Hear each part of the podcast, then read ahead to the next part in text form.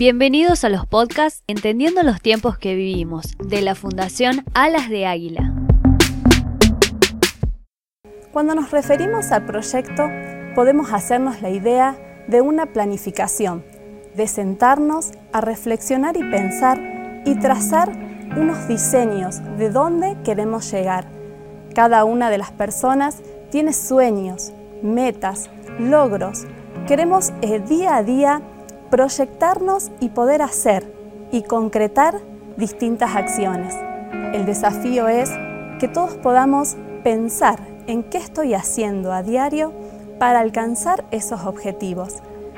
Cada uno de nosotros tiene distintas tareas, invierte tiempo, invierte dinero y todo esto tiene que ser acorde a este proyecto de vida.